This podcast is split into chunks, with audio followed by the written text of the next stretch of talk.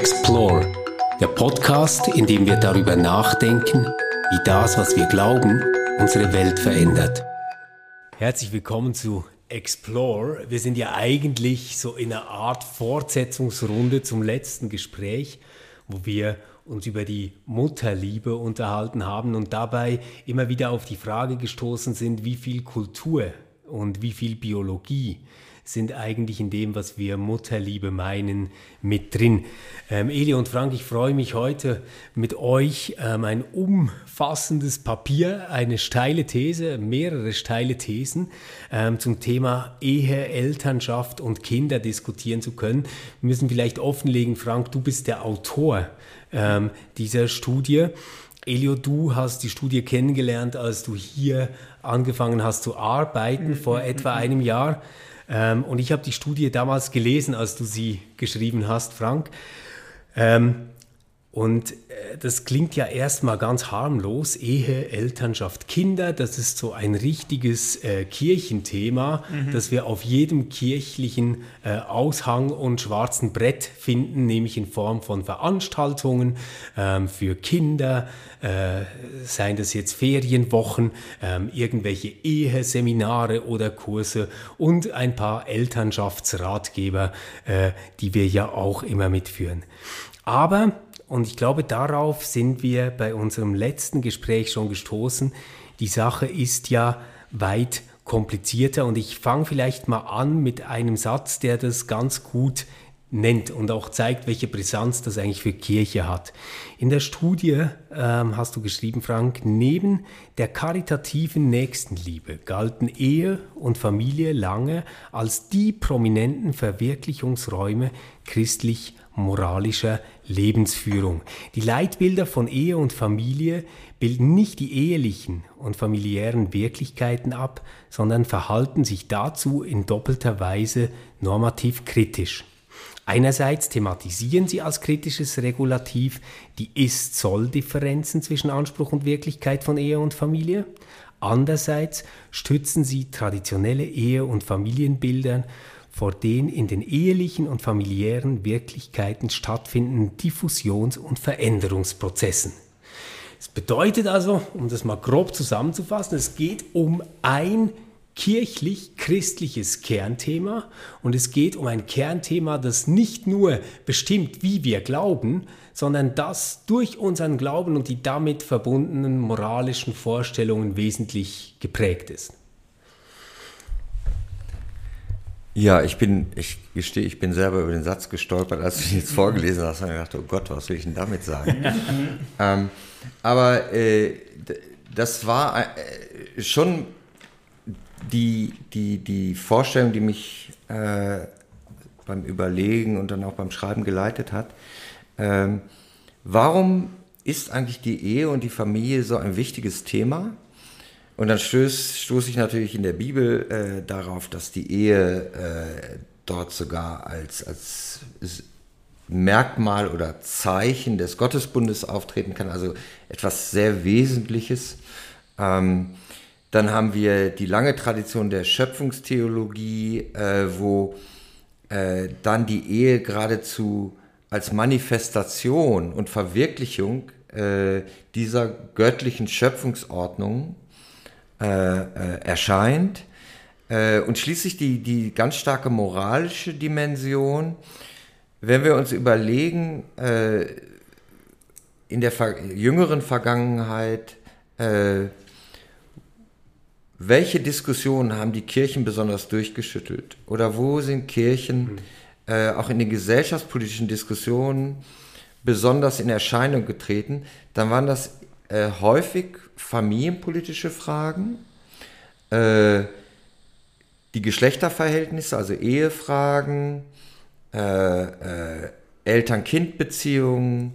Also offensichtlich scheint das ein, ein, ein, ein Kulminationspunkt zu sein, wo Kirche in der Gesellschaft äh, ein ganz starkes, oder beziehungsweise die Kirche ein sehr starkes, ein ganz starkes Thema findet, äh, womit sie in der Gesellschaft auftritt. Und auf der anderen Seite, wo sie auch sehr klar Position bezieht, häufig auch gegen gesellschaftliche Entwicklungen. Also insofern äh, wird die Ehe, Ehe und Familie sind auch Symbole für äh, einen traditionsbewahrenden oder ein Traditionsbewusstsein, wofür die Kirche zumindest sehr lange Zeit gestanden hat. Hm. Wir haben ja schon im letzten äh, Podcast-Gespräch beim Thema Mutterliebe diskutiert, dass das eigentlich ein ziemlich überraschender Befund ist, besonders wenn man jetzt neutestamentliche Texte als Ausgangslage nimmt würde man ja gar nicht erwarten, dass die Familie eine derart prominente Rolle spielt. Natürlich, wir heute sind uns gewohnt, die heilige Familie an Weihnachten etc. Aber das sind ja neutestamentliche Randerscheinungen, dass Familien in dieser prominenten, wichtigen äh, Rolle vorkommen. Und was du jetzt angesprochen hast, Frank, weist ja deutlich in die Richtung, dass es einen hohen kulturellen, gesellschaftlichen Normierungsbedarf gibt in den Fragen Ehe, Elternschaft und Kinder. Ich habe mir mal überlegt, man könnte eigentlich Kulturen und Gesellschaften zu bestimmten Zeiten sehr gut anhand dieser drei Schlagworte beschreiben. Also ähm, man, man könnte fragen, wer hat das Recht oder die Pflicht, mhm. wen zu heiraten, wer darf mit wem Kinder zeugen und sie großziehen, trägt die Verantwortung dafür und welche Rolle und welche Rechte und welche Erwartungen sind mit Kindern äh, verbunden. Da würden wir wahrscheinlich, wenn wir diese Fragen beantworten könnten, schon sehr viel wissen über die Gesellschaft in einer x-beliebigen Zeit. Äh, was was immer wieder aufgetaucht ist bei unserem letzten Gespräch und was ganz äh, spannend ist, jetzt heute ins Verhältnis zu diesen drei Begriffen zu rücken, ist ja die Frage der Natur. Ähm, mindestens wenn es um Elternschaft und Kinder geht, äh, ist das wahrscheinlich eine Assoziation, die uns sehr nahe ist. Jetzt äh, möchte ich aber zuerst noch einen kleinen Schlenker machen, weil das Thema der Ehe, insbesondere das Thema der Ehe für alle, mhm. wurde in allen Debatten, die ich wahrgenommen habe bis jetzt, immer mit dem Thema Elternschaft und Kinder direkt verbunden. Also Gegner und Befürworterinnen haben auf diese anderen Themen auch Bezug genommen, wenn es um Ehe ging. Und da würde mich jetzt mal als erstes interessieren, Elio, ich bin ja immer ein bisschen blind auf dem französischen Auge und etwas taub auf dem französischen mhm. Würdest du sagen, diese Beobachtung trifft auch die Debatte, wie du sie in der Romandie erlebt hast?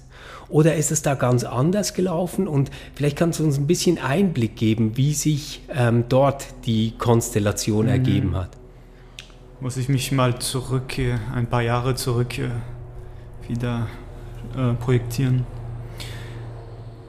Mein Gefühl, als jedenfalls diese Gespräche statt, stattgefunden haben, ja, jedenfalls von Seite der Contra hatte Kindschaft, jedenfalls die Kinder, das Wohl des Kindes, äh, wirklich eine große Rolle, also im Sinne, dass äh, nur ein Kind, das von Mann und Frau erzogen wird, auch äh, wirklich gesund ist oder auch einfach gut sein, es, es, ihm gut gehen kann. da gab es auch so psychoanalytische Grundlagen dafür, die man irgendwie in den 80er, 90er Jahren wirklich stark bearbeitet hatte in der Theologie sind in der Zeit auch wieder äh, wegge weggenommen worden. So argumentiert man nicht mehr. Was ich mich jetzt frage, ist, inwiefern auch die, die für Ehe für alle waren, auch dieses Motiv so stark gemacht haben. Also jetzt Elternschaft oder Kindschaft. Da wäre ich mir. Ja, war das wirklich so stark?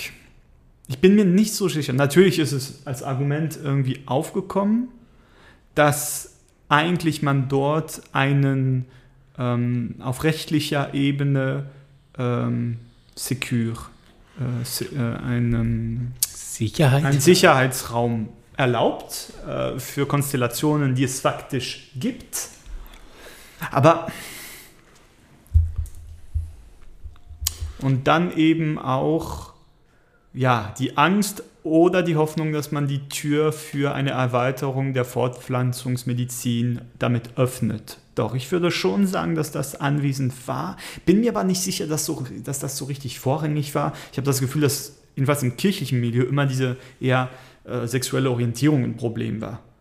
Ah, das ist Aber das ist, eine andere, das ist eine andere Frage. Frank, das, das nimmt mich dann auch von dir nochmal Wunder, wie du das wahrgenommen hast. Ich habe das in der Deutschschweiz wirklich dezidiert so wahrgenommen, dass auch die Konservativen noch gesagt hätten, naja, also wie die Gesellschaft das mit der Ehe regelt, das ist uns eigentlich wurscht. Ähm, aus theologischen Gründen, A, akzeptieren wir das oder B, akzeptieren wir das nicht. Ähm, da ging es dann mehr um die Freiheit der Pfarrperson, solche Eheschließungen zu vollziehen ja. oder nicht. Aber was der klare Zankapfel war, war die polemisch gestellte Frage, mhm. gibt es jetzt plötzlich ein Recht, Kinder zu haben, auch von Paaren, die aus biologischen Gründen, so, so wurde es wirklich mhm. formuliert, gar keine Kinder haben können, weil es zwei Frauen oder zwei Männer sind. Ich weiß nicht, Frank, hast du, du, du hast da Podien dazu organisiert, du hast da sehr viel mehr Einblick gehabt wie ich.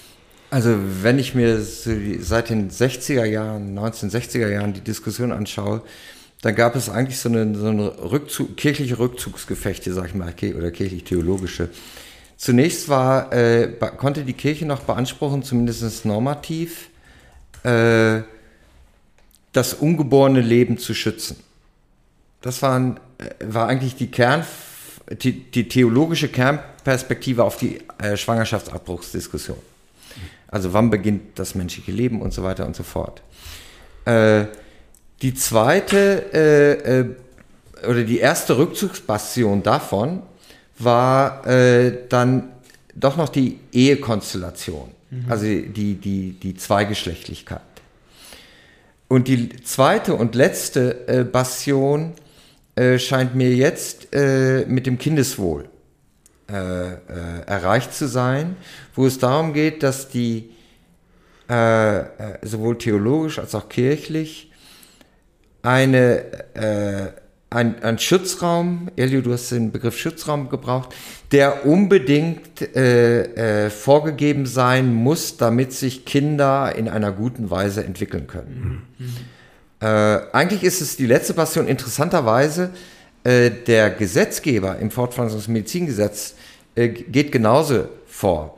Also ein bisschen salopp gesagt ist das ein sehr katholisches Gesetz, äh, das äh, in einer ungeheuren Breite äh, und an Stellen, die sich nicht von selbst erschließen, das Kindeswohl einführt, was insofern erstaunlich ist, als wir ja im, Fort im Fortpflanzungsmedizingesetz äh, Sachverhalte behandeln, wo es noch gar keine Kinder gibt. Weil die Fortpflanzungsmedizin ja genau eingesetzt werden soll, um Kinder zu ermöglichen, äh, zu ermöglichen die es sonst gar nicht gäbe aufgrund äh, äh, ja, einer, einer pathologischen äh, Konstellation bei einem Paar. Äh, und bisher ist es ja so, dass bis auf die Samenspende die fortpflanzungsmedizinischen Maßnahmen ja auf verschiedengeschlechtliche Paare beschränkt sind, teilweise auch nur auf verheiratete verschiedengeschlechtliche Paare. Und insofern ganz deutlich das Kindeswohl äh, als Begründung und auch als Mauer eingesetzt wird, um diese Konstellation zu schützen. Mhm. Könnte ja auch ein Grund darin liegen, dass das rein biologische oder medizinische Argument an der Stelle ja gerade nicht zieht. Es macht wenig Sinn zu begründen, warum fortpflanzungsmedizinische Möglichkeiten nur heterosexuellen Paaren offen stehen, wenn das Kriterium ein biologisches wäre und auf die Fortpflanzungsfähigkeit zielen würde. Weil man ja da dann fragen müsste, und ähm, worin unterscheidet sich denn jetzt die Fortpflanzungsfähigkeit eines heterosexuellen Paares, das fortpflanzungsmedizinische Möglichkeiten in Anspruch nehmen will, im Gegensatz zu einem homosexuellen Paar. Ganz genau, also wenn, wenn ich es ein bisschen grundsätzlicher auf einer ethischen, äh, äh auf, einer, e, auf einer ethischen Ebene diskutiere, dann die Frage, die mich seit langem umtreibt, ist, äh, okay, bevor es die fortpflanzungsmedizinischen Technologien gab, war die moralische Welt relativ einfach. Äh, Blick auf die medizinische Fortpflanzung äh, Fortpflanzungstechnologien gab es eigentlich nur als negative, mhm. nämlich den Schutz vor Fortpflanzung. Äh, und ansonsten konnten wir uns eigentlich immer, hatten wir immer die Natur auf unserer Seite, weil äh, die Natur konnte immer die Moral bestätigen. Weil es ja keine Techniken gab und jede Technologie, die, wir je, die die Menschheit je erfunden hat, ging, setzte immer oder zielte immer darauf, natürliche Vorgänge zu überwinden und natürliche Schranken zu überwinden. Äh, und bis äh, äh, vor Einführung der neuen fortpflanzungsmedizinischen Technologien war eigentlich die Koalition von Moral äh, und Biologie und Natur völlig ungefährdet. Mhm. Und deshalb war sie auch so sicher. Mhm. Man muss, eigentlich brauchte man gar keine Moral, ja. weil die Biologie und die Natur regelte alles. Mhm.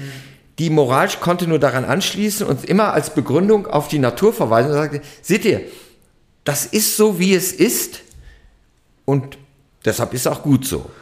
Also den naturalistischen Fehlschluss zum moralischen Prinzip machen. Ganz genau, ganz genau. Und, der, äh, und genau in dem Moment, wo die Fortpflanzungsmedizintechnologien erlauben, diese äh, natürlichen Grenzen zu überschreiten, äh, hatte ich sage mal, eine, eine traditionelle oder konservative Moral, auch eine kirchliche Moral das Problem, sie konnte sich eigentlich nicht mehr auf die äh, natürliche Beschränkung verlassen. Sie funktionierte nicht mehr.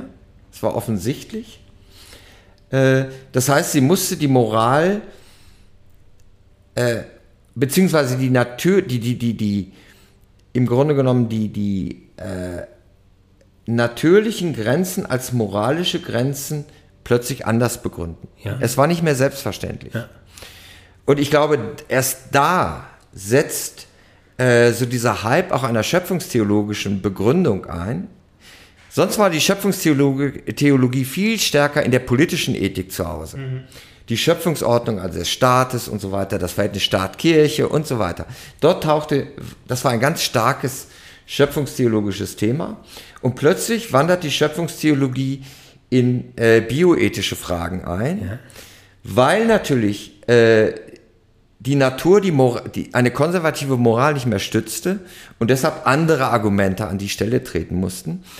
Und dort passierte etwas, dass die Schöpfungstheologie dann die Natur stärkte, vielleicht sogar überhöhte, um gegen die Überwindung der Natur durch die Fortpflanzungstechnologien ein starkes Gegenargument zu setzen. Mhm. Mhm. Das zeigt sich ja noch in den 2000er Jahren in Stellungnahmen ähm, aus Lagern, wo man das erstmal gar nicht vermuten würde. Also ich denke Frankfurter Schule Jürgen Habermas, mhm. der genau dieses Programm nochmal stark gemacht hat und gesagt hat, wir dürfen doch aber nicht die ähm, wesentlichen moralischen Intuitionen verlieren, die uns mit Genesis äh, mitgegeben sind, ähm, dass wir eben selbst nicht Schöpfer, sondern Geschöpfe Schöpf. sind etc. Und ähm, Frank, du hast jetzt so ein bisschen geschichtlich abgerissen, was sich da alles verändert hat. Ich, ich versuche das mal so auf einen Nenner zu bringen. Es war gar nicht unbedingt so, dass sich eine starke LGBT-Community gebildet hat, die gesagt hat, wir wollen Ehe für alle, sondern wenn ich dir zuhöre, klingt das eher nach einer Gleichzeitigkeit von Möglichkeiten, die wir mhm. haben im Bereich der Fortpflanzungsmedizin und einem ähm, rechtlichen Rahmen, der eigentlich in unserer Gesellschaft alleine auf die Form von Ehe oder Konkubinat abstellt, mhm. ähm, wenn es um, ich sage jetzt mal, diesen Sicherungsrahmen für Kinder und Familien geht und, und wir da mindestens eine Gleichzeitigkeit hätten. Genau, ich würde auch sagen, die, die Huhn- oder Ei-Frage würde ich äh, äh ja, mir nicht, mich nicht trauen zu beantworten. Äh, und ich glaube, wir können das kulturgeschichtlich, haben wir sehr viele Beispiele, wo wir äh, zeigen könnten, dass technologische Entwicklungen äh, gesellschaftliche Entwicklungen nach sich ziehen oder verstärken oder natürlich auch parallel äh, äh verlaufen. Hm, der, ich finde es immer interessant, weil es, äh, weil es natürlich eine besondere theologische Herausforderung darstellt.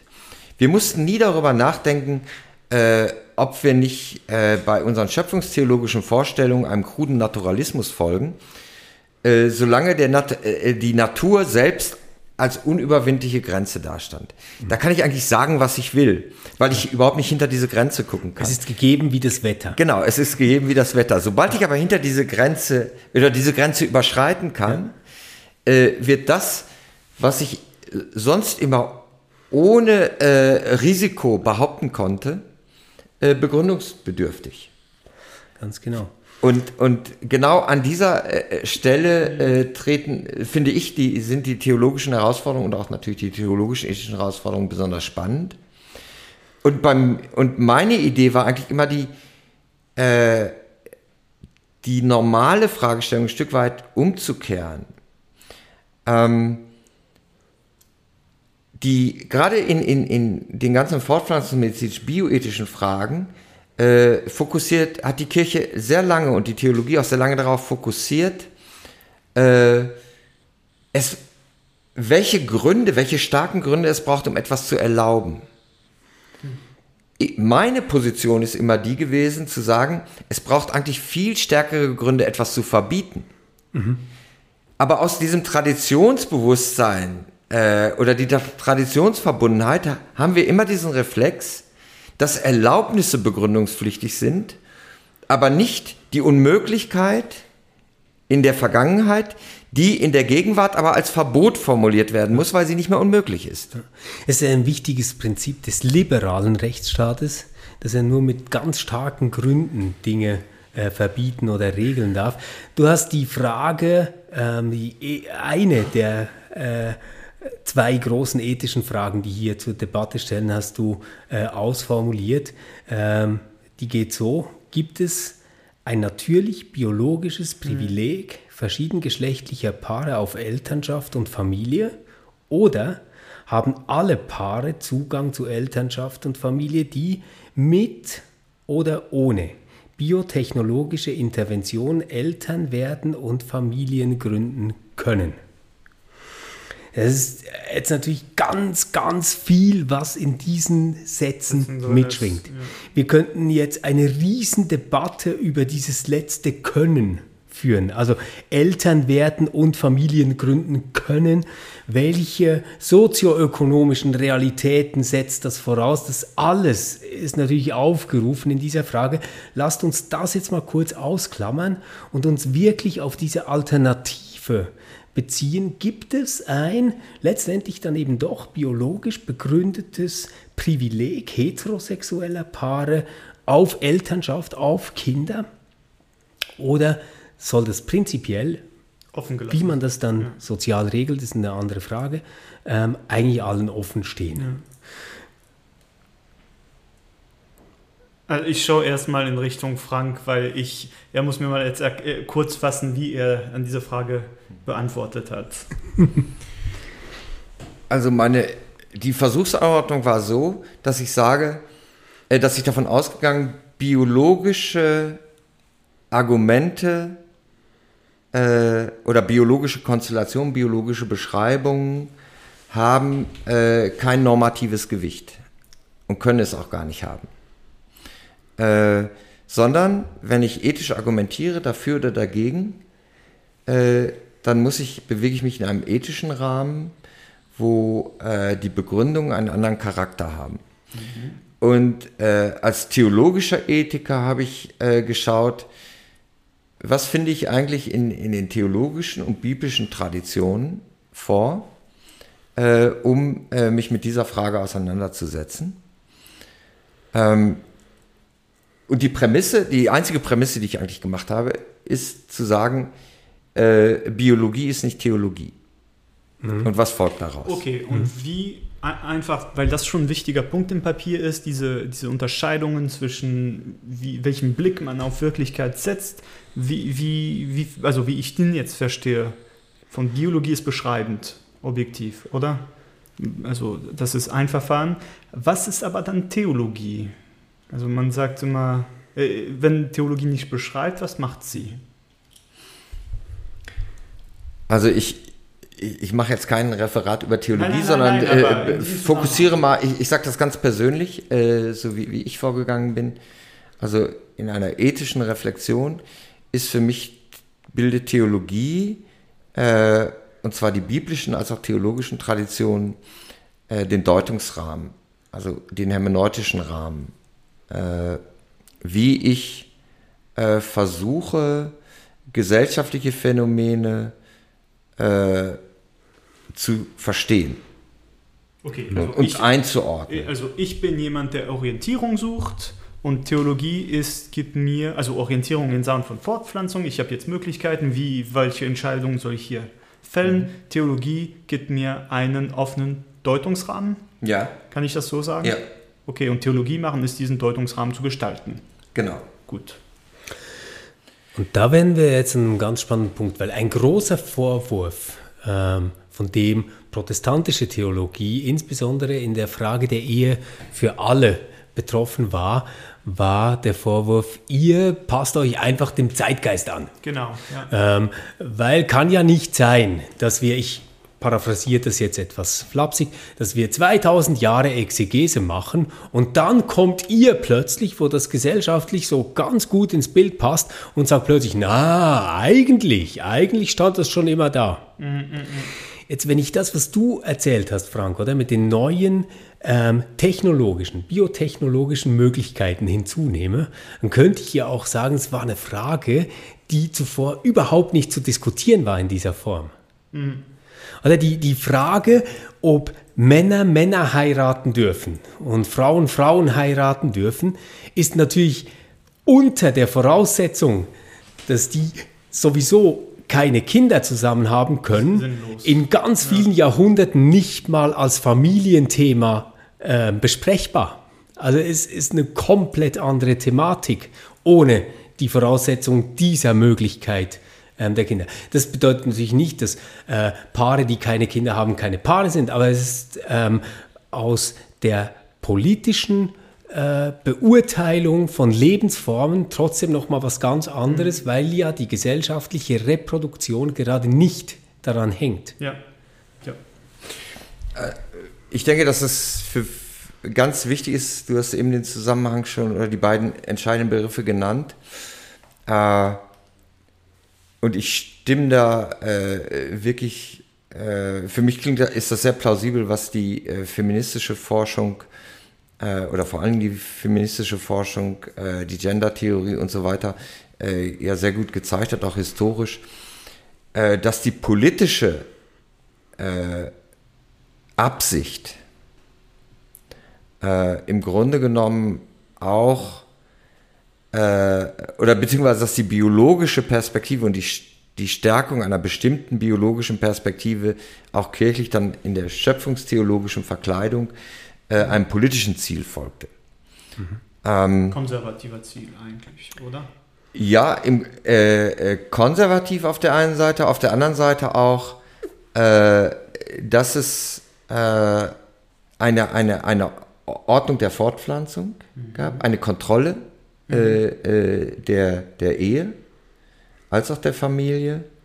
Hm, dann im 19. Jahrhundert die Kontrolle des weiblichen Körpers, wo nämlich äh, plötzlich und zwar erst im 19. Jahrhundert, die Schwangerschaft zu einem öffentlichen Ereignis wird, mhm. wo Dritte daran beteiligt werden, äh, äh, wo plötzlich äh, äh Hygienevorschriften auftauchen, äh, wie sich eine schwangere Person zu verhalten hat, wo plötzlich Sexualität zu einem öffentlichen Thema wird, auch zu einem äh, öffentlich zu ordnenden Thema. Hm. Im Grunde genommen fängt es ein bisschen bei der Reformation schon an. Äh, die Reformation, äh, ich meine, wenn man bedenkt, eine der ersten, der ersten Punkte, die in Zürich, also äh, Zwingli gesetzt hat, war, dass er im Grunde genommen eine Arbeitsteilung in, im Eherecht eingeführt hat zwischen Staat, überhaupt erstmal ein Eherecht begründet hat, ein staatliches, und eine Arbeitsteilung eingeführt hat. Äh, für ihn war völlig klar, theologisch, äh, die Ehe ist eine Stiftung Gottes, also bundestheologisch betrachtet. Gleichzeitig hat er gesagt, sie ist aber auch immer insofern eine öffentliche Institution, als es ein staatlicher oder durch den Staat besiegelter Vertrag ist. Das war völlig neu. Äh, wenn man sich die, äh, äh, man kann es schön an der, an der, an der Lebenssituation von Bullinger klar machen. Bullinger war ja eben erst noch katholisch, weil es gab ja nur Katholiken, äh, lebte weil er nicht heiraten durfte, im Konkubinat mit seiner Freundin zusammen. Und er hatte das gleiche Problem, was wir heute nur noch als Scharia-Recht kennen, dass nämlich die Brüder äh, äh, seiner Partnerin ihm nach dem Leben trachteten. Hm. und Bullinger also hat am eigenen Leib quasi, der Reformator der zweiten Generation, der Zürcher Reformator der zweiten Generation, hat am eigenen Leib erlebt, was es bedeutet, wenn es kein Eherecht gibt. Wenn es also nicht geordnet ist, wo nämlich im Grunde genommen die Familie dafür sorgt und so, einzig die Familie Sorge trägt, dass das mit der Ehe irgendwie ordentlich abläuft. Mhm. Äh, und das heißt, diese, äh, diese, diese, diese Komplementarität, also erstmal, äh, die, der Ehe ein Rechtsgewand zu geben, einen rechtlichen Status. Und dann aber genau zu sagen, äh, zu unterscheiden, wo ist der Staat für zuständig und was ist Sache der Kirche. Äh, also eine, das hatte nun einen eminent säkularisierenden Zug, worauf ja auch dann äh, dieses Narrativ, was in den, in den, in den äh, Ehediskussionen ja jetzt äh, im Zuge der äh, Einführung der gleichgeschlechtlichen Ehe äh, immer gerne Luther zitiert wurde, die Ehe ist ein weltlich Ding. Das war natürlich nicht so eine vollständige Säkularisierung, Nein. sondern äh, die, die, die komplementäre Bestimmung von Vertrag, staatlichem Vertrag, das heißt auch Sicherheit, Rechtssicherheit. Und eigentlich, eigentlich von der Obrigkeitskraft garantiert. Also die Obrigkeit wird dann auch diesen Vertrag seine in Kraft für Ganz genau. Und garantieren. Gleichzeitig aber äh, die Ehe bleibt natürlich eine Stiftung Gottes. Mhm.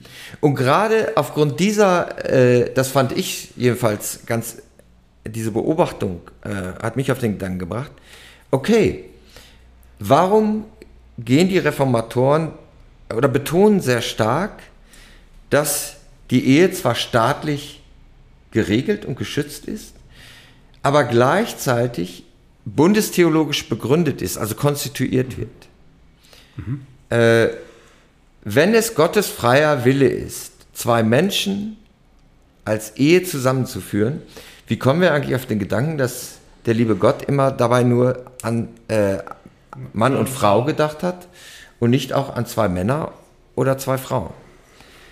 Äh, die Tatsache, äh, dass es 3000 Jahre lang so, äh, so war, war äh, kann als Argument nicht zählen, weil wie würden wir dann von der Freiheit des Willen Gottes sprechen? Wie können wir überhaupt äh, eine Entscheidung oder eine Konstellation, eine Beziehung am göttlichen Willen festmachen, um ihn dann der menschlichen Moral zu unterstellen? Dann könnten wir eigentlich darauf verzichten. Dann folge ich dir mal bis dahin und sage, ähm, du zeigst quasi aus einer theologischen Perspektive, dass es keine Gründe gibt, die stichhaltig sind, ein natürlich biologisches Privileg verschiedengeschlechtlicher Paare auf Elternschaft zu begründen. Jetzt würden wir das ja nicht in jedem Lebensbereich immer der Theologie zuschreiben und nicht in jedem Lebensbereich hat die Biologie gar nichts Normierendes. Ich bringe jetzt ein Beispiel, das vielleicht etwas quer liegt, ist sehr beliebt ähm, bei den äh, Menschen auf YouTube oder Instagram, die zeigen wollen, dass die ganze Gender-Thematik total in die Irre läuft. Das sind dann Vergleiche aus dem Bereich Sport. Mhm. Ja, also man würde nicht ähm, eine MMA-Weltmeisterschaft, ähm, noch nicht mal einen 5000 Meter Lauf, äh, quasi ohne Geschlechtertrennung durchführen. Man würde sagen, nein, da gibt es biologische Kategorien und es gibt ja dann sogar ähm, Sportsgerichtentscheide, die feststellen, ob jemand zu männlich oder zu weiblich ist, um dort oder dort zu starten. Also versucht man so eigentlich wieder einzuführen. Es gibt doch sowas äh, wie ein biologisches Primat, das für die Wirklichkeit bestimmend ist, in der wir leben, in der wir uns bewegen. Ein analoges Beispiel dazu, wenn wir das jetzt auf Ehe, Elternschaft und Kinder übertragen, ist eigentlich die äh, zweite Frage, die du in der Studie stellst, nämlich brauchen Kinder für ihr Wohlbefinden eine Mutter, Cis-Frau und einen Vater, Cis-Mann? Oder ist das Kind wohl unabhängig von den biologischen Geschlechterkonstellationen der Eltern? Das, das wäre ja jetzt nochmal eine andere Frage, oder? Also wir, wir sagen mal ganz grundsätzlich, wenn es um Lebensform und Reproduktionsrechte geht, dann gibt es da theologisch, ethisch keine Grenze, die wir mit gutem Gewissen in einer reformierten protestantischen Tradition einziehen können, weil, weil wir uns nicht auf so einen Gedanken wie äh, Schöpfungsordnungen oder sowas stellen wollen, sondern das bundestheologisch machen, finde ich alles nachvollziehbar. Aber wie ist es jetzt mit dem Kindswohl? Das wäre ja dann quasi der Realitätscheck. Äh, ich komme noch einmal kurz auf dein Beispiel zurück mit, den, äh, äh mit, mit, dem Sport und den, äh, da wurde ja dann das, das Beispiel äh, mit dem, ah, wie ist der australische Läufer mit den Cheetah-Prothesen? Äh, Pistorius. Mhm. Äh, da wurde der Begriff des Superabled eingeführt, genau. also der Gegenbegriff zu Disabled. Ja. Und dass sich plötzlich die äh, normalen, in Anführungszeichen, benachteiligt fühlten, äh, weil Pistorius eben viel schneller laufen konnte mit seinen Carbon-Prothesen. ähm, beim Sport ist es äh, äh, völlig simpel. Äh, beim Sport geht es, äh, oder die, die, die Frage der, der biologischen Unterscheidung äh, betrifft die Vergleichbarkeit von Leistungen. Mhm. Es geht darum, in welcher Hinsicht lassen sich Personen vergleichen und nicht vergleichen. Ja. Man kann das äh, sehr gut äh, bestreiten. Ähm, Michael Sandel hat in seinem brillanten Essay Against Perfection äh, den Vorschlag gemacht, also jedenfalls implizit, äh, dass man doch eigentlich unterscheiden müssen zwischen den Begabungsstufen. Mhm. Also, weiß ich nicht, ein, ein hochbegabte Sportlerin, ein hochbegabter Sportler sind doch vielleicht äh, in einer ungerechten Weise im Vorteil gegenüber Menschen, die weniger begabt sind, sich aber ja. viel mehr anstrengen. Ja. Wir könnten auch auf die Idee Ich kenne das gut, Frank. Ich kenne genau, das gut. Ich, ich auch. Ich war im Sport immer eine Niete. Also ich habe ständig unter meiner Nichtbegabung gelitten mhm. und ich wurde gnadenlos dafür sanktioniert, indem ich im Sport nie über eine 4 hinausgekommen bin in Deutschland, was also schlecht ist. Äh, wir können uns, wir könnten also, wir kommen, sind nur bisher nicht auf die Idee gekommen zu sagen, das ist total ungerecht, dass wir Geschlechter unterscheiden. Wenn wir vielleicht Begabungsniveaus unterscheiden, dann wird das Geschlecht in den Hintergrund rücken. Ja. Mhm. Aber wie gesagt, da geht es um die Vergleichbarkeit, was mit Biologie absolut gar nichts zu tun hat. Ähm, bei den ja, Kindern. Das, das, hat nichts mit Biologie zu tun. Man wird eben Vergleichbarkeit anhand von biologischen Elementen erzeugen. Also ich habe eine Zwillingsschwester, die immer schneller geschwommen ist. Mhm.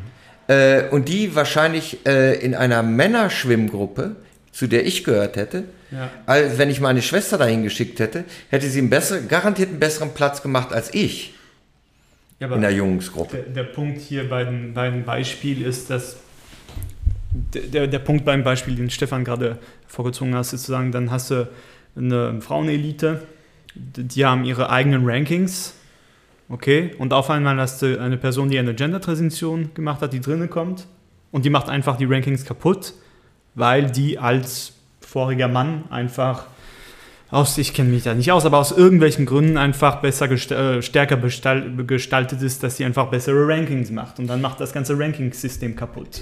Ja, aber der Punkt ist, worauf ich, ich will ja nur darauf hinaus zu sagen, äh, wenn wir, äh, wir können ja auch ein genetisches Kriterium einführen und sagen, angenommen, wir könnten Begabungen messen, sportliche Begabung, Intelligenz und so weiter und so fort, äh, dann könnten wir auch äh, Kategorien erfinden, äh, wo wir IQ zugrunde legen, äh, weiß ich nicht, Muskelaufbau und so weiter und so fort. Das wären auch biologische Kriterien, die aber nichts mit dem Geschlecht zu tun hätten. Okay, ja. Und wo wir sagen könnten, naja, sind die nicht viel gerechter oder zumindest ist es genauso gerecht. Die mhm. Tatsache, dass wir nie auf den Gedanken gekommen sind, außer den, äh, äh, den biologischen Geschlechterkategorien, irgendwelche Unterscheidungen im Blick auf Vergleichbarkeit einzuführen, sagt doch nicht, dass das gerecht war, sondern sagt schlicht und einfach, wir haben es immer so gemacht. Mhm. Ich will aber jetzt zu dem Kindeswohl kommen. Ähm, ich glaube, mit dem Kindeswohl verhält es sich insofern ganz ähnlich, als dass wir in einer äh, äh, Tradition, in einer kulturellen Tradition äh, groß geworden sind, über viele Generationen, die auf den Gedanken gekommen sind, und das taucht überhaupt alles, was wir diskutieren, erst im 18., 19. Jahrhundert auf. Genau, ja. Davor war, war Familie Ökonomie. Ja und wurde verwaltet. Da haben sich auch Eltern nicht um ihre Kinder gekümmert. Da gab es auch keine große Mutterliebe und so weiter. Das haben wir das letzte Mal schon diskutiert. Ähm, das äh, so etwas, was unsere Kultur ja sehr stark prägt, äh, Binaritäten. Äh, es gibt zwei Geschlechter und ein Kind äh, äh, sollte von beiden Geschlechtern möglichst viel mitbekommen, äh, damit es irgendwie gut im guten Gleichgewicht, weiß ich nicht, was für ein Gleichgewicht. Von Yin und Yang. Genau. Äh, äh, aufwächst. Und ich glaube, dahinter steckt so eine Idee, äh, dass vielleicht sogar mit Arist bei Aristoteles anfängt, seine Mesotes-Lehre, genau. zu sagen, wir müssen zwischen den Extremen, und wir nehmen mal die, die Geschlechter als Extreme, mhm. Äh, eine gute Erziehung findet genau in, in der Mitte zwischen beiden äh, Geschlechtern statt. Ja. Und das ist eher eine sehr mecha mechanistische Vorstellung. Es ist aber etwas, was sich auch ständig wieder in diesen Instagram- und YouTube-Videos findet, was die Mama mit dem Kind macht. Und das ist dann liebhaben, tragen, füttern, ähm, sanft äh, wiegen und in den Schlaf äh, begleiten. Und dann, was der Papa macht, er schmeißt es durch die Luft und fängt es vielleicht wieder auf oder auch nicht.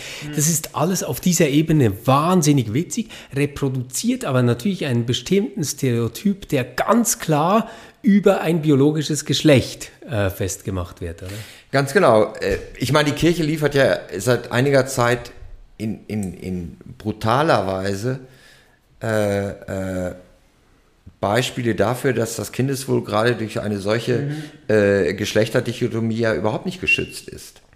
Also wenn wir sagen, wir wollen das, äh, es geht uns um das Kindeswohl, äh, dann sind wir vielleicht gerade jetzt an einem Punkt, wo wir selbstkritisch als Kirchen auch äh, zur Kenntnis nehmen müssen, dass vielleicht äh, äh, die biologischen Stereotypen uns am wenigsten weiterhelfen. Äh, vor allen Dingen äh, auch, dass äh, wir uns fragen müssen, wie ernst ist es uns denn um das Kindeswohl? natürlich ist das, das, Kindes, das Kind ist auch in der, in der biblischen Tradition, auch in der, der kirchlichen Tradition, äh, steht für Vulnerabilität. Mhm. Nicht das Jesuskind. Ja. Es ist die besondere Verletzlichkeit, äh, wo sich dann die, wo dann die, die, die, äh, die Treue und der Schutz Gottes, des Vaters, besonders äh, deutlich hervortritt, weil sein Sohn besonders verletzlich ist. Mhm. Äh, und das hat ja schon eine, eine ganz starke Bildfunktion. Äh, ich befürchte allerdings, dass wir, wenn wir uns die Kirchen- und Theologiegeschichte angucken, wir uns oder sich die Kirchen viel zu lange auf diese symbolische, metaphorische äh, äh, Bedeutung mhm. beschränkt haben. Und das Kind selbst, also wenn wir zum Beispiel uns die, die, die ja, bis ins weit ins 20. Jahrhundert die, die repressiven Erziehungsnormen, die ja kirchlich sehr stark unterstützt wurden, anschauen, dann ist, die, dann ist das Kind nicht nur die, das vulnerable Wesen, sondern auch das, äh, das als Objekt in einer bestimmten Weise gestaltet werden muss, mhm. wo sich dann am Ende sogar die Frömmigkeit der Eltern in dem Charakter des Kindes und wie es sich verhält, äh, manifestiert. Und, man kann, und dann kann man auch sehen, am kind, ob, am kind wird man auch sehen, ob du ein gelungenes Leben hast als Eltern. Das ist Oder? doch eigentlich die moderne Vorstellung des Kindes als Projekt. Mhm. Und das, was das Kind wird, wenn die Projekteigner nicht mehr zuständig sind, ist dann eigentlich äh, das, was über Erfolg oder Misserfolg entscheidet. Ähm, ich merke, wir sind jetzt an einem Punkt, wo der Eindruck entstehen könnte, dass wir theologisch alles auflösen wollen. dass wir einen Riesenraum für Beliebigkeit öffnen, dass wir zwar der Freiheit das Wort reden, aber irgendwie auch grenzenlos werden. Ich springe jetzt deshalb ähm, zu deinen Schlussüberlegungen, mhm. wo ich eine ganz interessante Stelle gefunden habe, Frank, und ich fände es gut, wenn wir darüber uns auch noch unterhalten könnten, weil ich glaube, dass da Ansätze drin sind dessen, was man ohne Moralismus und ohne Biologismus dann eben doch gesellschaftlich irgendwie normieren oder mindestens ähm, kultivieren müsste. Äh, du, du, schreibst in den Schlussreflexionen äh, unter Punkt 5, die biblisch-christliche Sicht auf das Kind als Gabe wird von zwei Seiten bedroht. Ähm, da, da wäre ich dann nachher froh, wenn du kurz zuerst erklären könntest, was eigentlich ein Kind als Gabe ja. ist. Ähm, also, es wird von zwei Seiten bedroht. Technologisch durch die immer weitergehenden Eingriffsmöglichkeiten und moralisch durch die Bewertung der Entscheidungen, die der Geburt eines Kindes vorausgehen. Also, ähm, das Kind ähm, als Gabe wird von zwei Seiten bedroht. Was, was meinst du mit dem Kind als Gabe? Also das Kind als Gabe ist, also erstmal ist das eine ganz alte äh, äh, äh, theologische Kategorie, die, und da richtet sich auch die kirchliche äh, Kritik, äh, äh, die beruft sich sehr lange darauf, dass Kinder in Zeiten des, der Fortpflanzungsmedizin zu einem Projekt werden, äh, weiß ich nicht, wo Eltern äh, schon den Embryo äh, bei der, nach der PID aussuchen und äh, Augenfarbe, Intelligenz, genau, musische Begabungen, genau. alles kann programmiert werden. Genau. Playing God. Richtig. Ja. Äh, Playing God und dass das Kind im Grunde genommen das Ob nicht nur das Objekt eines Kinderwunsches ist, sondern das Objekt dieses Wunsches. Mhm. Und äh, dass die äh, äh, Fortpflanzung zu einem Designprozess mhm. wird. Das ist ja auch das, was Habermas in seiner Kritik ganz stark gemacht hat, da in den äh, Nullerjahren, oder? Wo er gesagt hat, als Mensch kann ich mich gar nicht als Mitmensch verstehen, wenn ich von Mitmenschen gemacht worden bin. Ich muss quasi als gleich ursprünglich äh, wie meine Mitmenschen mich selbst äh, deuten und erleben.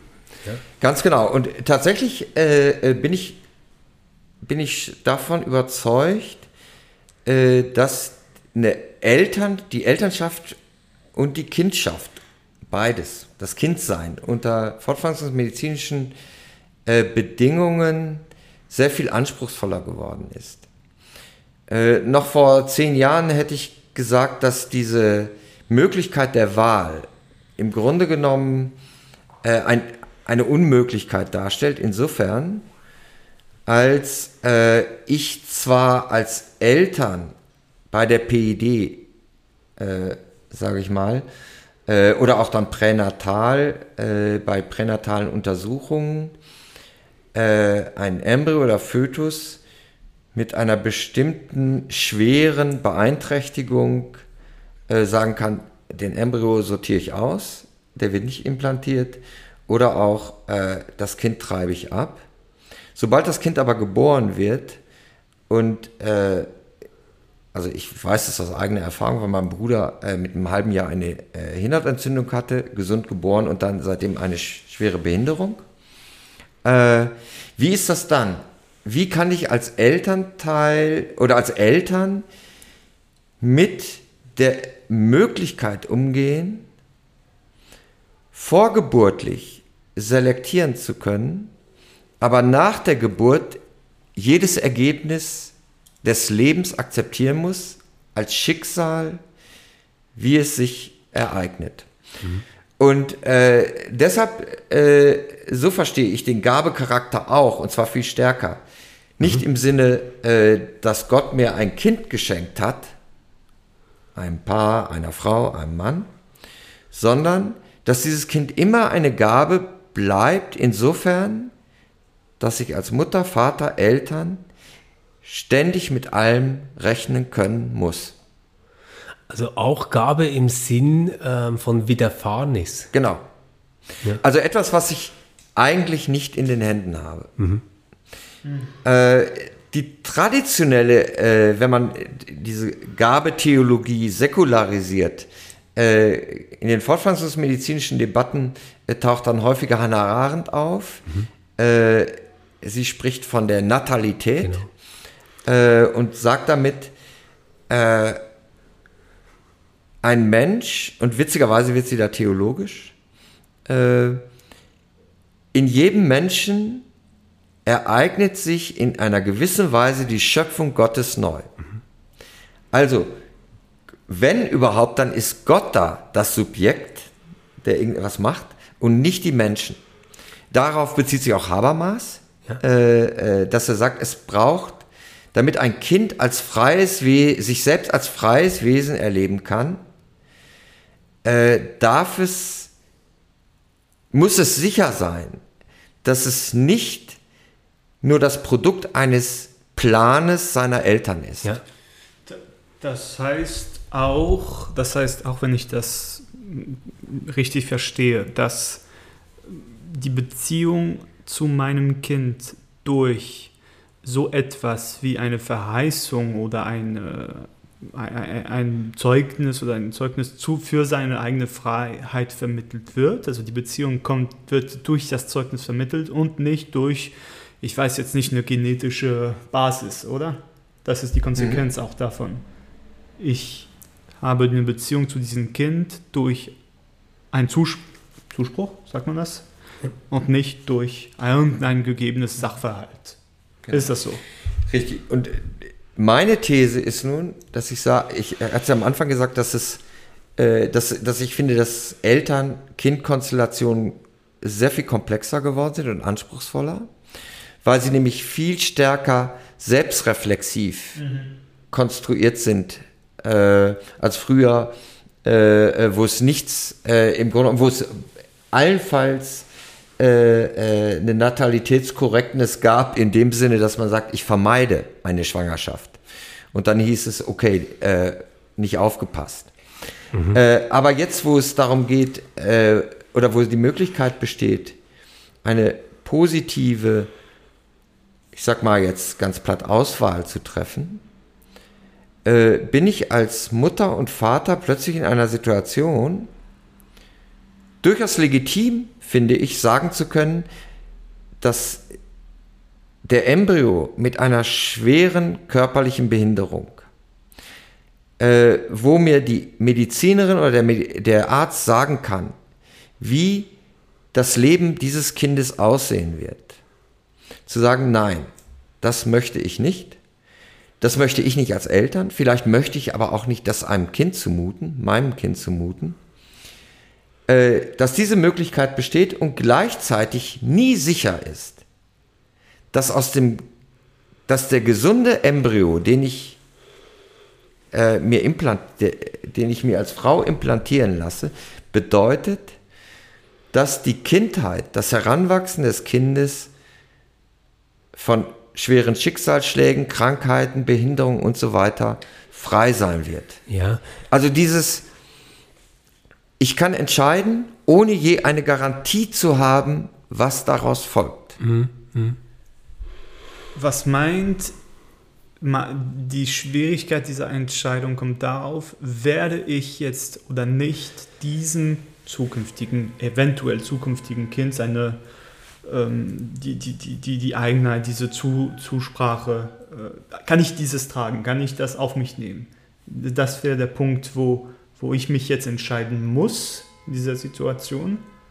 Dem entgegen würde ich mal fragen, inwiefern, ja, du, man, ich glaube nicht, dass das meine Position jetzt wäre, aber man könnte ja auch sagen, das ist ja nicht meine Frage.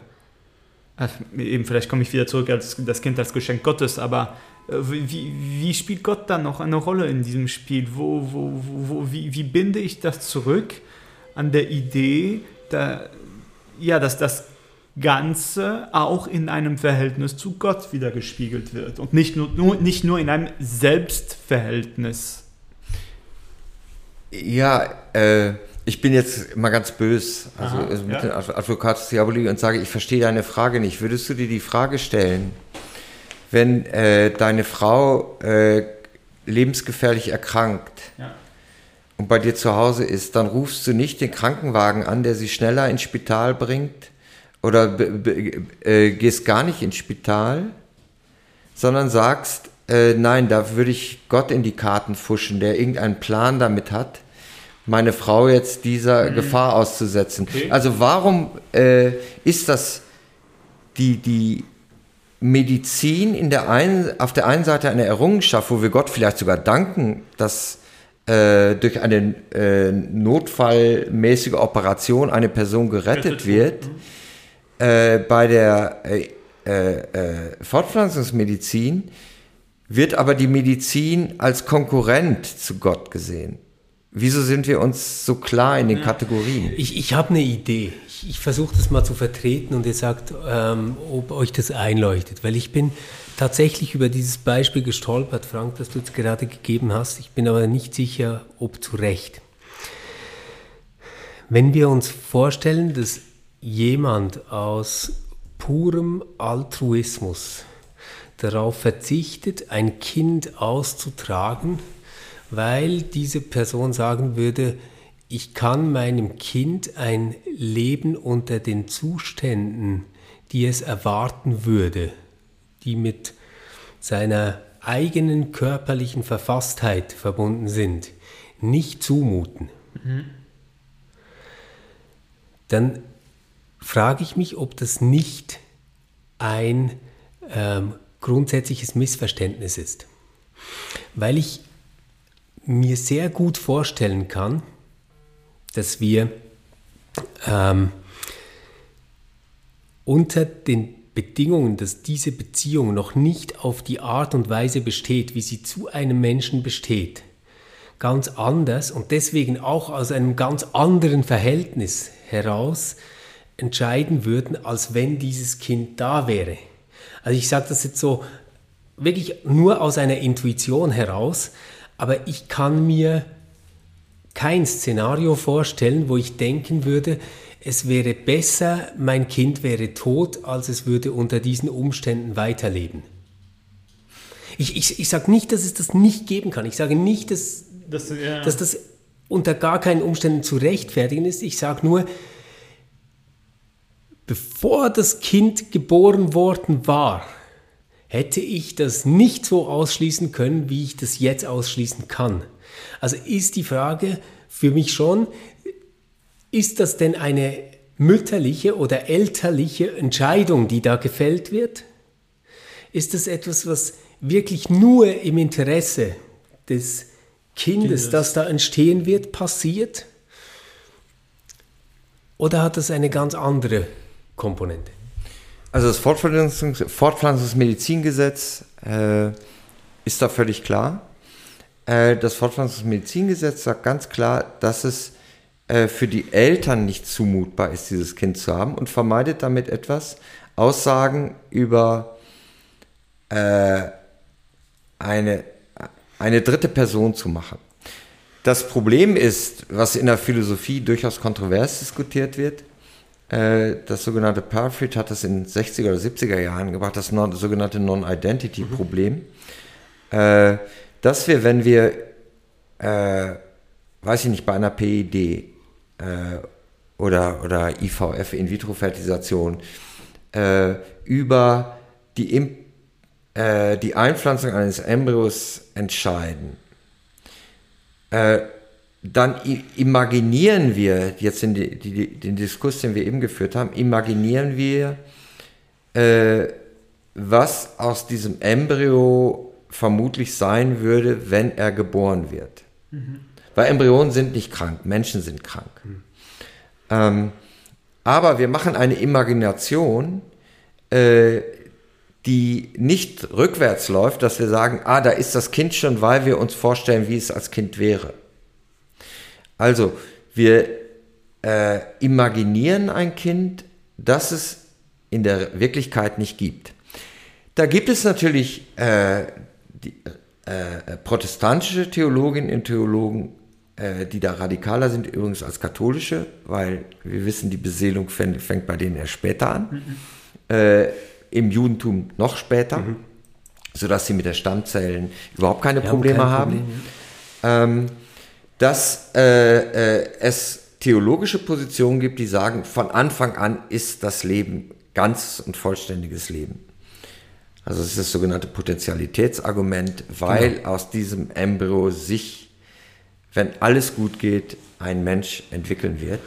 Das ist so diese Spähmann-Argumentation genau. auch, die man kennt, oder? Es gibt keinen kategorialen Unterschied zwischen einem genau. Embryo und einem Kind. Genau. Wie es keinen kategorialen Unterschied gibt zwischen einem Kind und einem Opa. Genau, und Johannes Fischer daraus die, die Frage gemacht hat, die er lang und breit diskutiert hat, wie aus etwas ein jemand wird. Genau, genau. Äh, was ja auch schon die Spähmann-Frage war. Und äh, ich bin, ich finde eigentlich die, die, die Parfit-Position mit dem Non-Identity-Problem äh, äh, ganz plausibel, dass wir zwar biologisch, äh, wenn alles gut läuft, aus diesem Embryo ein Mensch wird, dass aber diese biologische äh, äh, Kausalität keine normativ, aus der keine normative äh, oder keine Norm abgeleitet werden kann. Ähm, Interessanterweise, wenn wir den Schwangerschaftsabbruch anschauen, wo sich das Problem ja gleich stellt, äh, der Schwangerschaftsabbruch zielt auch ganz klar auf die äh, körperliche Integrität der Frau. Äh, und da wird interessanterweise gar kein Unterschied gemacht zwischen der Leibesfrucht genau. und dem Leib der Mutter. Und deshalb äh, hat der Gesetzgeber dann irgendwann in Deutschland wie in der Schweiz ziemlich gleich äh, äh, oder jedenfalls mit der, in der Argumentation gleich gesagt, dass das ein so hoch intimes Verhältnis ist, wo das Recht an seine Grenzen stößt. Und das sagt etwas aus über die, die besondere Konstellation, die sich meines Erachtens äh, einer Normierung oder wo, wo sich eine Normierung durch Dritte äh, äh, ja sehr, an ihre Grenzen stößt, beziehungsweise sehr, sehr zurückhaltend vorgehen sollte. Mhm.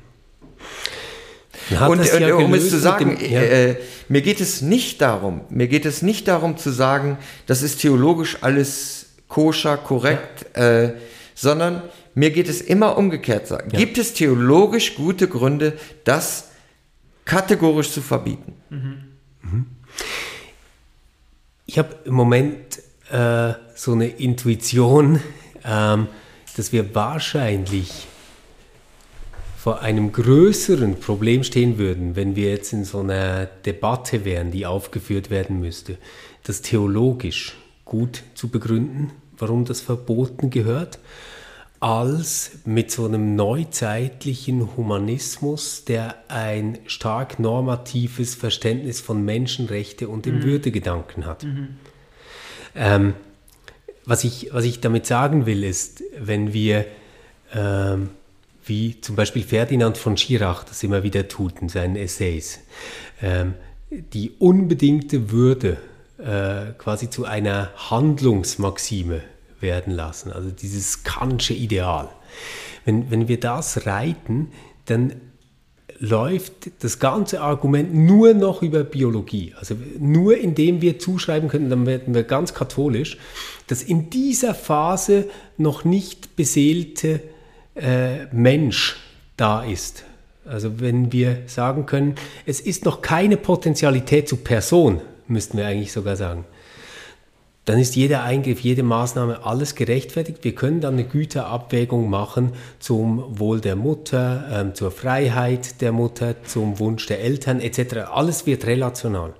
Wenn aber diese Würde tatsächlich unbedingt ähm, gedacht würde, ähm, dann wäre es äh, dann nicht mehr möglich, wenn wir nicht sagen würden, wir haben eine ganz starke biologische Idee, die da leitend ist. Oder? Ja, das würde ich äh, unterscheiden. Ich glaube auch, dass die, die Würdekategorie, wenn wir historisch gucken, wann sie, äh, jetzt abgesehen von der Menschenrechtsdiskussion, äh, wo sie wirklich ins Spiel kommt, ist im Grunde genommen, äh, ich glaube sogar, sie ersetzt ein Stück weit äh, die natürlichen Grenzen, äh, die vorher bestanden haben. Ähm, die äh, Ruth Macklin hat, hat in, einem, in einem brillanten äh, äh, Editorial im British Medical Journal irgendwann, ich glaube in den 80er oder 90er Jahren, über Dignity as a Useless Context, Concept ein wunderschönes Editorial geschrieben und gesagt hat, naja, der Würdebegriff äh, würde immer dann eingeführt, wenn die Argumente ausgehen. Und äh, dann würde so ein Stoppschild hochgehalten. Es geht um die Menschenwürde. Wir haben das bei der Suizidhilfe-Diskussion, ist das sehr schön. Äh, die Gegnerinnen und Gegner sprechen von der Menschenwürde, äh, die da irgendwie äh, beschädigt würde.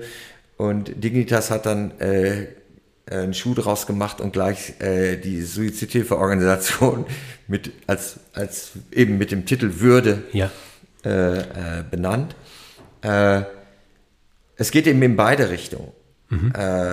Und ich selbst bin, äh, das gebe ich zu, bin von der Würde-Kategorie auch so in ethisch, auch theologischen, ethischen Diskussionen, ich ne, benutze den Begriff immer seltener weil er meines Erachtens äh, sehr ungeklärt ist, weil er biblisch im Grunde genommen eine, auf einer ganz schmalen, wir haben drei, äh, taucht in drei, äh, äh, die Ebenbildlichkeit an drei ja. Bibelstellen auf, ja. von zwei äh, die erste zitieren genau. oder darauf verweisen.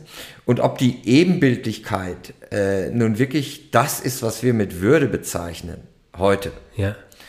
Äh, was ja mit der Person wackelig, ja. selbst gegeben ist, äh, das halte ich für äußerst fraglich. Es war eine, eine kulturelle Tradition, äh, die diesen Link hergestellt hat, der eine gewisse Zeit auch, denke ich, eine ganz starke äh, Leitfunktion, normative Leitfunktion in theologischen und kirchlichen Debatten gehabt hat.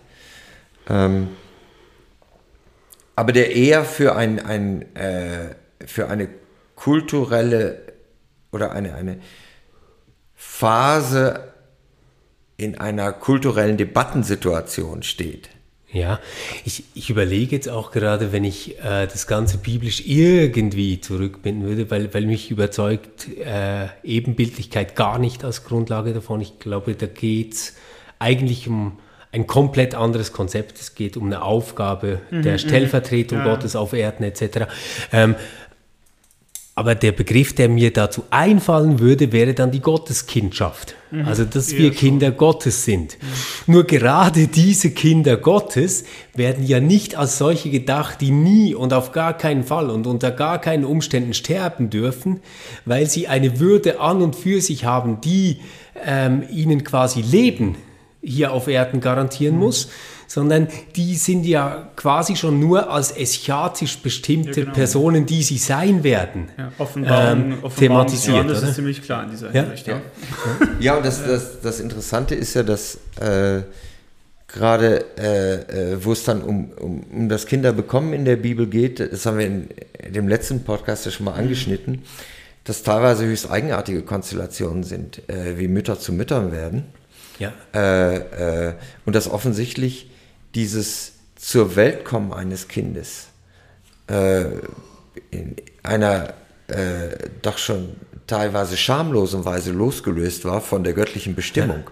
Das heißt, dass die göttliche Bestimmung auch das, was äh, Gott mit diesen Personen vorhatte, äh, als sie geboren wurden, äh, völlig losgelöst war von, von den Zuständen und den Umständen ihrer Entstehung. Ja.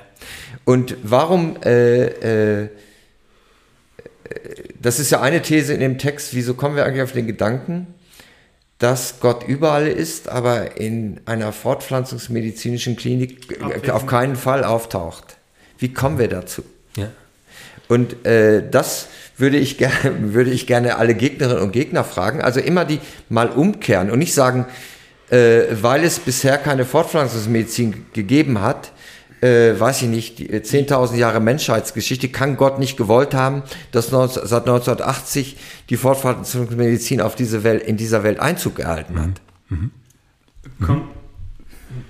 vielleicht ist das ein anderes Thema, aber das, das kitzelt mich seit Anfang die Beziehung zur Technik, wie man eben in diesem Schöpfungsgedanken, wie man das technische Handeln des Menschen in diesen Schöpfungsgedanken mitdenkt. Also ich, ich, ich, in Frankreich haben wir jetzt diese ganze Jacques Ellul-Rezeption auf einmal wieder, wo technisch sehr, jedenfalls sehr ambivalent gedeutet wird. Ist nicht unbedingt negativ bei Ellul, nicht unbedingt, aber immer ambivalent. das ist schon mal klar. Ähm, ja, und mir scheint es mit diesem Gespräch, also einerseits zeigt das, also eben warum man sagt vielleicht, dass äh, Gott jetzt nicht in der Fortpflanzungsmedizin dabei mit ist, das einfach vielleicht deutet das an, dass man sieht, dass hier es eine, eine potenzielle, du sprichst in den letzten Thesen, Überforderung gibt. Also wir machen hier irgendetwas, wo wir eigentlich keine Ahnung haben, wo es hinführen wird.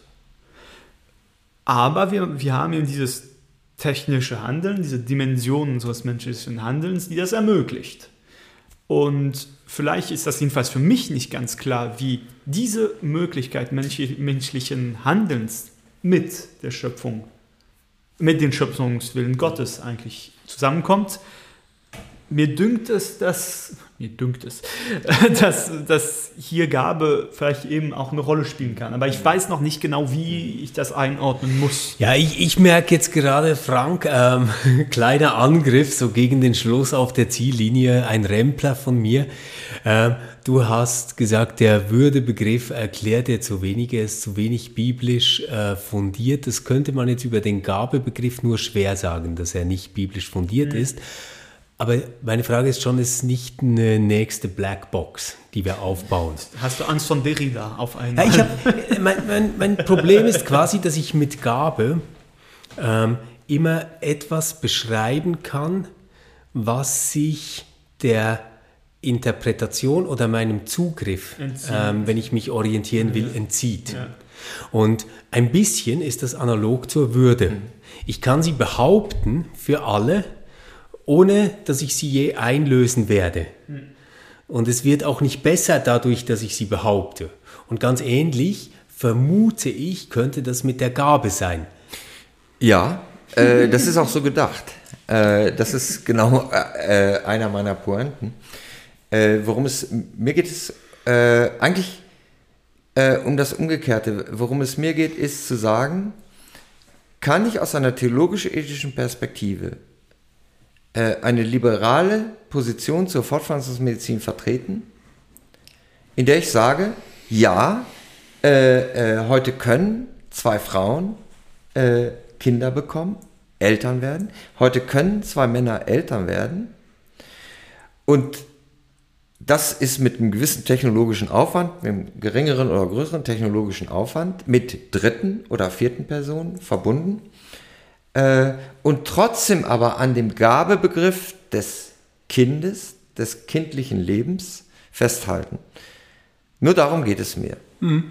Und äh, das ist diese, ich glaube nicht, also das ist meine These, die ich mal in den Raum werfen, dass ein äh, schwules Paar, das mit Hilfe einer Leihmutter ein Kind bekommt, dass es diese Väter, diese Eltern äh, nicht ihr Kind als Gabe, und zwar in einem ja. biblischen Sinn als Gabe entdecken können. Und die Unterstellung, die von den Kritikerinnen oder konservativen Seite gemacht wird, dass das ausgeschlossen ist, ja. das halte ich schlichtweg für falsch oder okay.